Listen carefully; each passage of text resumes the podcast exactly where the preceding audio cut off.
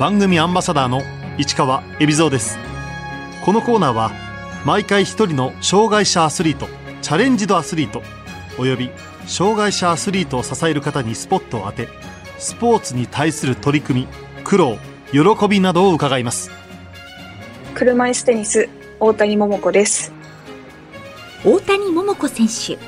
1995年栃木県出身の26歳小学3年生からテニスを始めますが卒業後病気により車椅子生活に。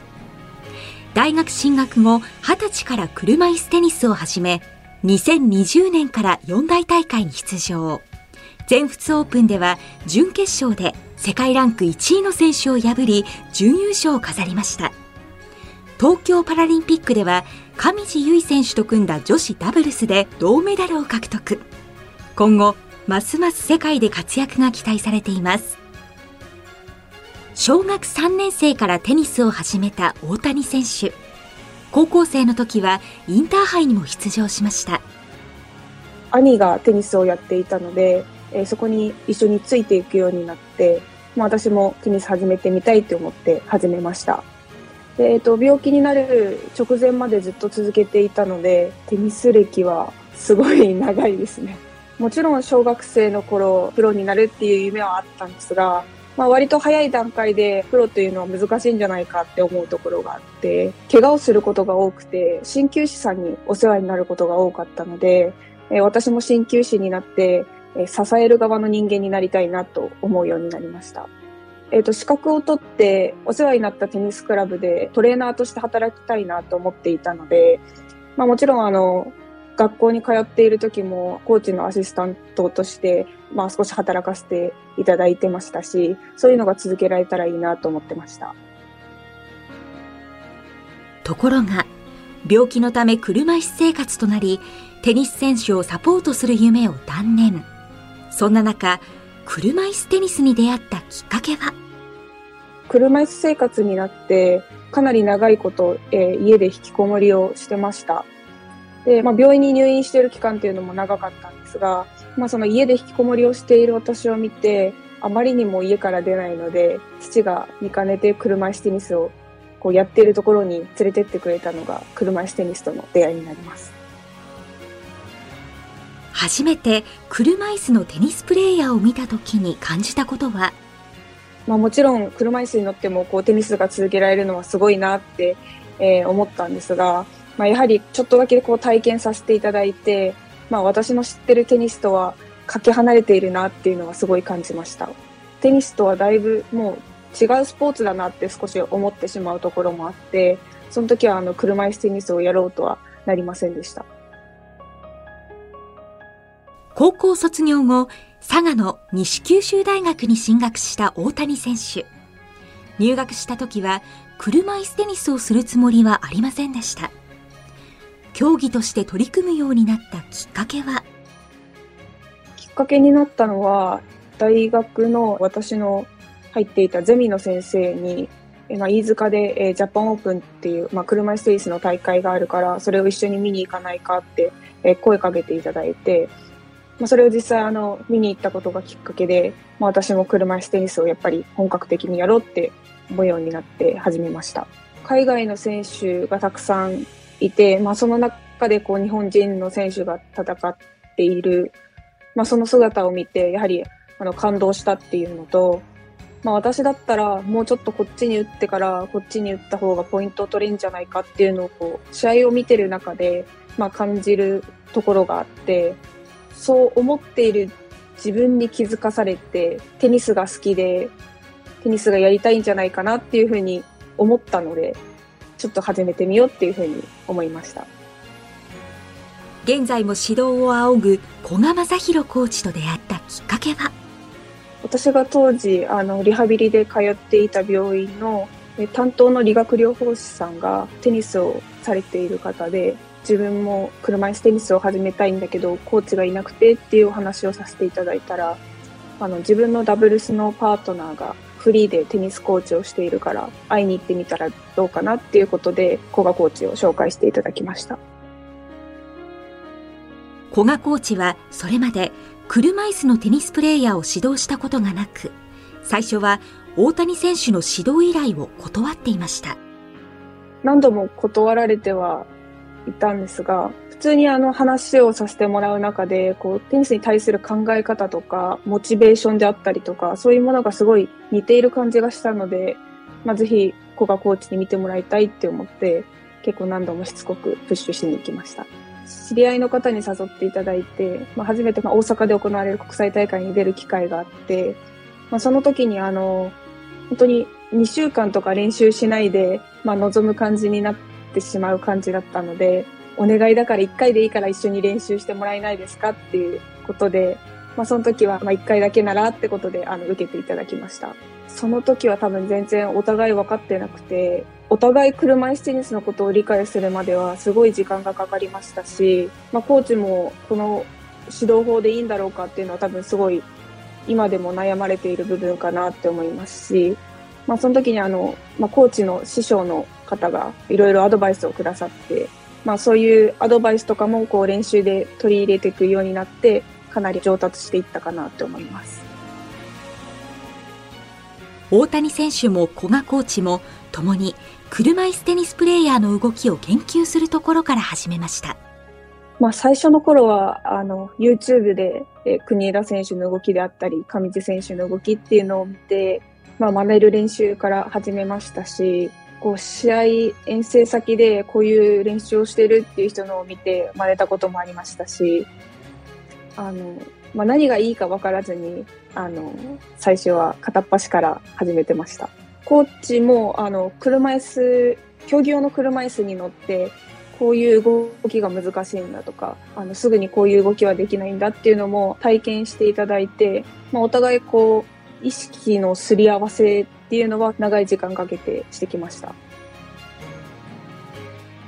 車椅子テニスを本格的に始めてほどなく、大谷選手は女子の世界トップ、上地結衣選手と対戦することになりました。車椅子テニス始めてまだ半年ぐらいだったので、失うものもないし、今の自分ってどれぐらい通用するものなのだろうかと思って、すごいあの対戦をワクワクして、まあ実際試合入ってる時もすごい楽しかったですし、楽しんでたなっていう覚えしかないです。自分のところに来たボールをなるべく速いボールで相手の届かないところに言って早めに決めるっていうことしか自分はできなかったので、トップ選手と戦うには、まあ、チェアワークであったり、決定力っていうものは必要になってくるかなっていうのは実感しました。2020年秋、大谷選手は全米オープンに出場。初めてテニスの四大大会に出場しました。テレビで見ていたえー、場所にまさか自分が立てるなんてって、すごいあの、夢見心地というか、本当に自分はここにいるんだろうかってちょっと信じられないような気持ちになりました。初の大舞台。大谷選手はシングルス1回戦で、なんと上地結衣選手と対戦。しかし、敗れてしまいます。どっちかって言ったら憧れの芸能人の方に会えたような感覚に近かったかなって思います。今思うと夢見てきた舞台でこう自分が戦うっていうのは自分が思っている以上に嬉しくてふわふわしてしまって試合に入る準備っていうのは本当にあの足りなかった試合だなっていうのは、えー、すごい思います。そして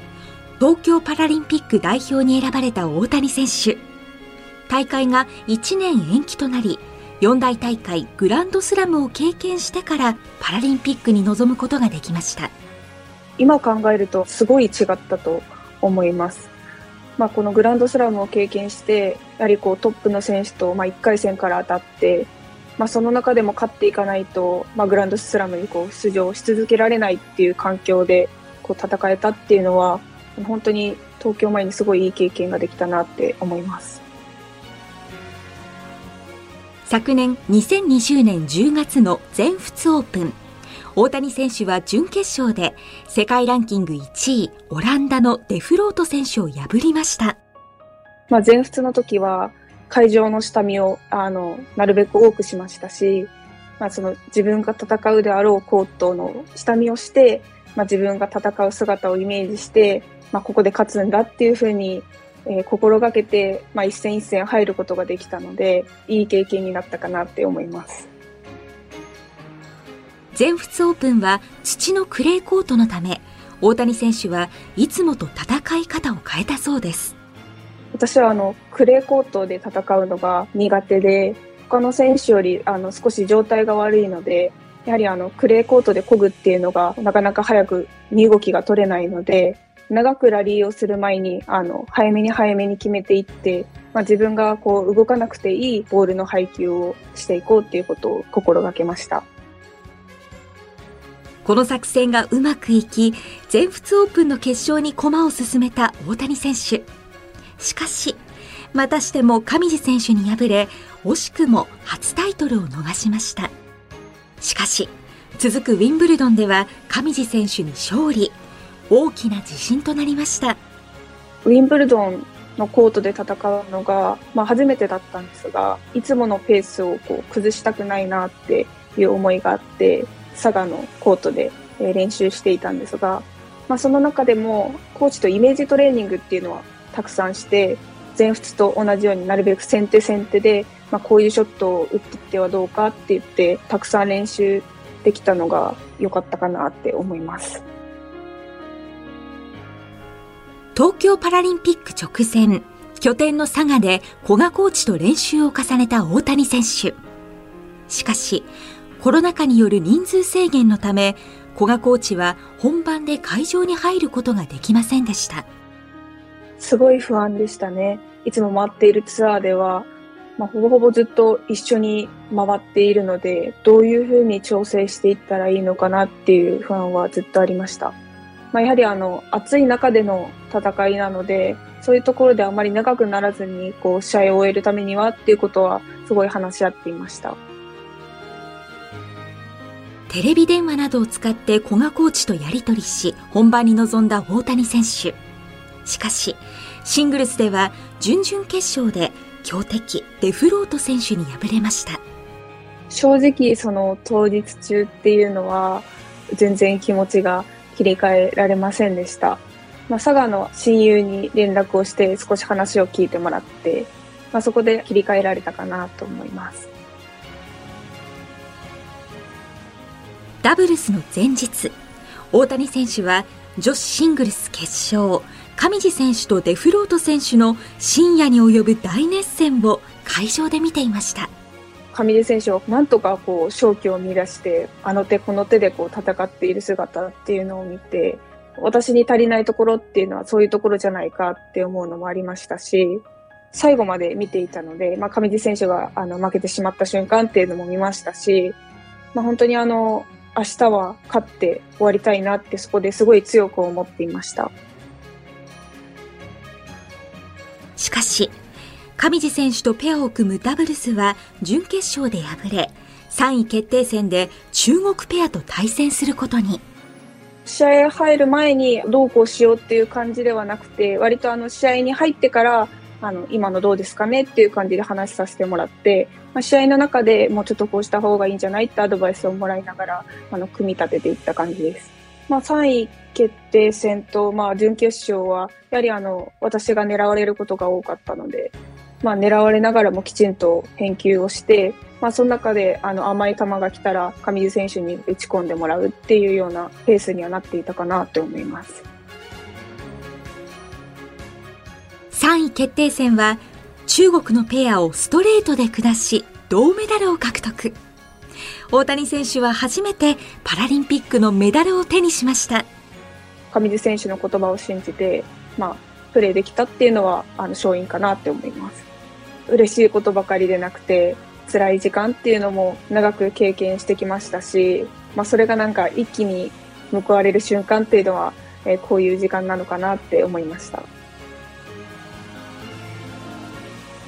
パラリンピックのメダルは他の国際大会のものとは違う重みを感じましたテニスっていうスポーツは割とこうトロフィーとかをもらう機会の方が多いのでメダルをもらうっていう機会がほとんどなくて今まで1回か2回ぐらいしかメダルをもらったことがなかったのでやはりメダルっていうのはすごいあの特別な感じがしました。大谷桃子選手は自分を励ましてくれる大好きなアーティストがいます。嵐が大好きなので、まあ、嵐の曲をあの聞くことが多いんですが、まあ、その中でもカイトはよく聞きます。小さい頃から大好きで、普通に運転している時はいつも嵐の曲を流して運転しています。パラリンピックのメダリストになって周りの反響は？終わった直後は、あの、本当にたくさんの方から連絡をいただいて、携帯の充電が切れたりとか しましたし、佐賀県の方からは、あの、佐賀県民栄誉賞をいただいて、本当に驚きました。注目していただきましたし、パラが終わってから全米オープンがあったんですが、全米オープンもあのテレビで見たよってこう連絡をくれる方っていうのもすごい増えたので、やはりあの恥ずかしいプレーっていうのはできないなってすごい思うようになりました。コートを離れた時の息抜きは？最近の趣味は、えっ、と、御朱印集めとゴルフです。御朱印集めがすごい、なんかちょっとリフレッシュになって、まあ、神社がすごい好きなので、まあ、神社に行くっていうのがすごいあの、息抜きになってます。まだあの、打ちっぱなしに行くだけなんですけど、全然飛ばないので、うまく触れないと、こう前に倒れてしまって結構危ないので、すごい集中力も鍛えられますし、リフレッシュってよりかはどっちかって言ったら体幹トレーニングみたいな感じで通ってます。3年後のパリパラリンピックを目指す大谷選手。目標は？パリではやはりまあ、シングルス、ダブルスともに金メダルを目指したいと思っています。グランドスラムはずっと1回戦を勝ち続けるっていうのは目標としてありますし、パリパラリンピックまでに、え一度は、え優勝を経験しておきたいなって思っています。今後、どんなテニスプレーヤーを目指しているんでしょう？周りから憧れる選手になりたいとはすごい思いますし、私が今佐賀県に住んでいるので、佐賀県で車椅子テニスを始めたいって思ってくれる子たちが増えるようにもっともっと頑張っていかなくちゃいけないなって思ってます。やはりあの佐賀の方皆さんあったかくて私はあの練習しているコートが市営のコートなので隣にたくさんあの知らない方とかが練習されていてもうその方たちもこう結構声かけてくださってっていうのが多くてこういう方とのこうつながりっていうのはまだまだ大切にしたいなって思うのでいや、もう本当にふるさとですね。大谷桃子選手に車椅子テニスの魅力を伺いました。まあ、女子クラスの中でも状態のいい選手、えー、普段こう歩いて生活する選手もいますし、状態のいい選手、悪い選手が一緒にプレーしてこう戦って、まあ、その中でも状態の悪い選手が勝ったりとかもあるので、そういうのがすごいあの車椅子テニスの魅力かなって思いますし、まあ、私もあの、あまり状態がいい方ではないので、状態の悪い選手のこう、星になれるように頑張りたいなと思っています。